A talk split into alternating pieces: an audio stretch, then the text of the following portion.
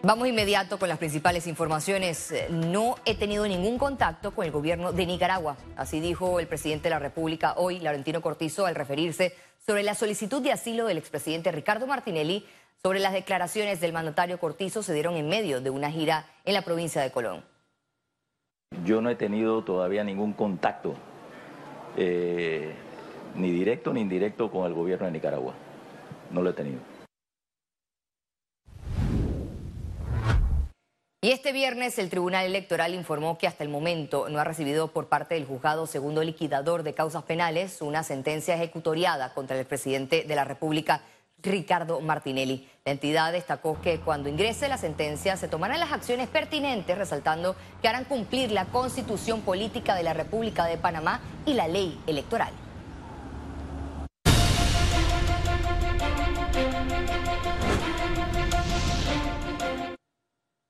El candidato a la vicepresidencia por la Alianza Cambio Democrático y Panameñismo, José Isabel Blandón, se reunió este viernes con educadores para presentarles sus propuestas en materia educativa. Blandón dijo que no buscan pelear más con los gremios magisteriales.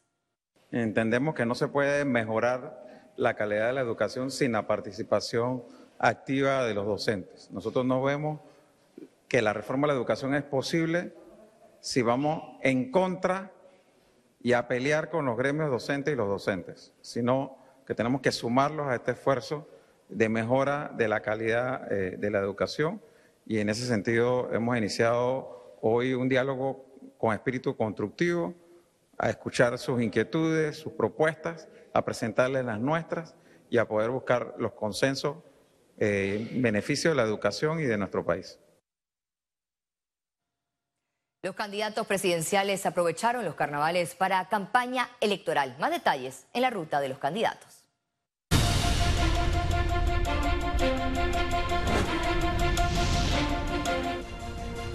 Hubo de todo en la campaña electoral de los candidatos presidenciales durante los carnavales.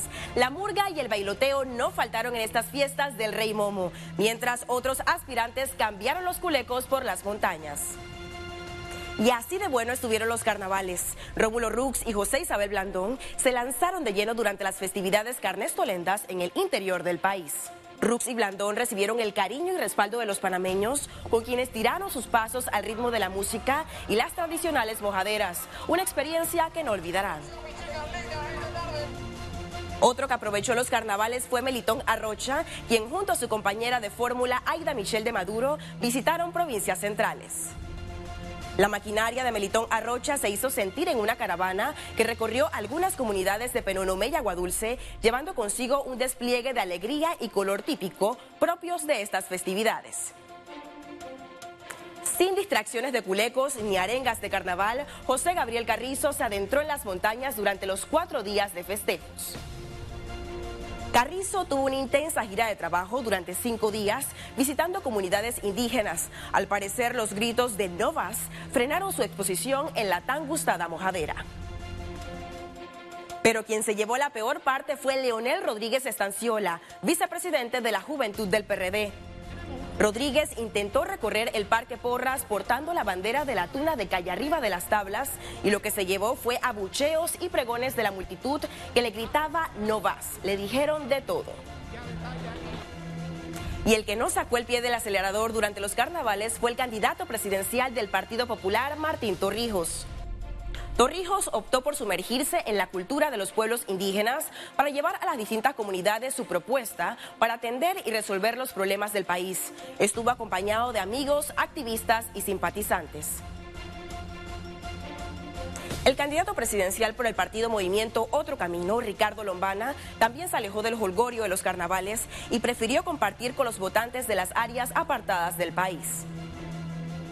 Lombana aprovechó esta estadía para compartir su plan de gobierno y validar sus propuestas hacia las zonas autóctonas. La que no se quedó atrás en estos carnavales fue nada más y nada menos que la candidata presidencial por la libre postulación, Zulay Rodríguez. Zulay realizó una gira por la provincia de Chiriquí y en las comarcas. Además, disfrutó de los carnavales del oriente chiricano. Mientras el candidato a vicepresidente Richard Morales disfrutaba de los culecos en Ocú, la candidata a la silla presidencial por la libre postulación Maribel Gordón disfrutó de una actividad ferial. Maribel Gordón realizó un recorrido por la feria afroantillana y hasta aprovechó para tirar sus pasos al ritmo del calipso listo y preparado. Así está José Raúl Mulino del partido realizando metas para el primer debate presidencial tras reemplazar a Ricardo Martinelli. No tengo ningún temor a debatir, son temas que yo domino todos y, he tenido la experiencia en mi vida de manejar otros, unos no, pero me estoy asesorando con lo que saben. Así que el 21 ahí estaré, sin, sin duda alguna. Siga la ruta de los candidatos todos los viernes por Econews. Nos vemos la próxima semana.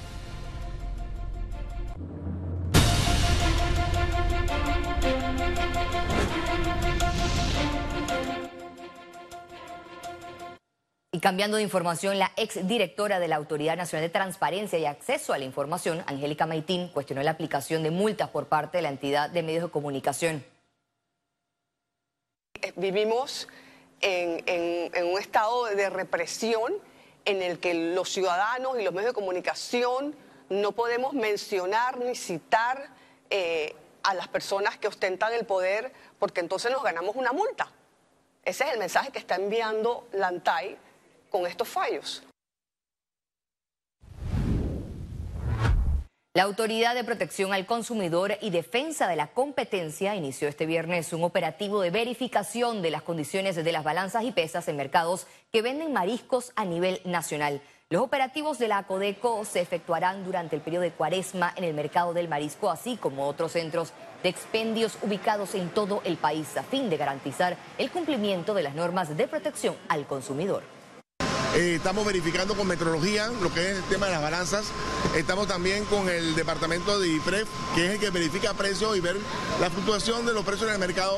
Recuerda que ya estamos en veda, así que puede ser que hay variaciones en los precios. Las anomalías son sancionadas, incluso eh, la Codeco tiene la facultad legal de poder retirar las balanzas que sean deficientes.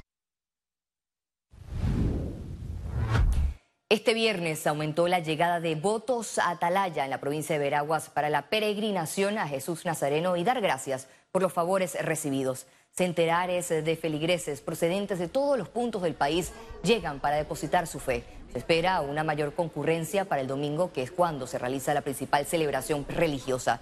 Entre los visitantes políticos, primero en llegar fue el expresidente de la República y actual candidato presidencial, Martín Torrijos. Economía. El Ministerio de Trabajo se mantiene en la elaboración de un plan de reconversión y recolocación de los trabajadores desvinculados de Cobre Panamá. Tras la paralización de operaciones en la mina Cobre Panamá, la empresa acordó el retiro voluntario de alrededor de 4.000 trabajadores. Ahora el Ministerio de Trabajo revisa en qué otras actividades industriales pueden ser reubicados y gracias a la coordinación con la Universidad Tecnológica de Panamá también hemos tenido el acercamiento para crear un plan de reconversión y atención para la recolocación de estos trabajadores. Muchos de estos trabajadores tienen competencias para poder insertarse al mercado laboral en otras, en otras áreas que, que estamos perfilándolas para poder crear el perfil de esa mano de obra.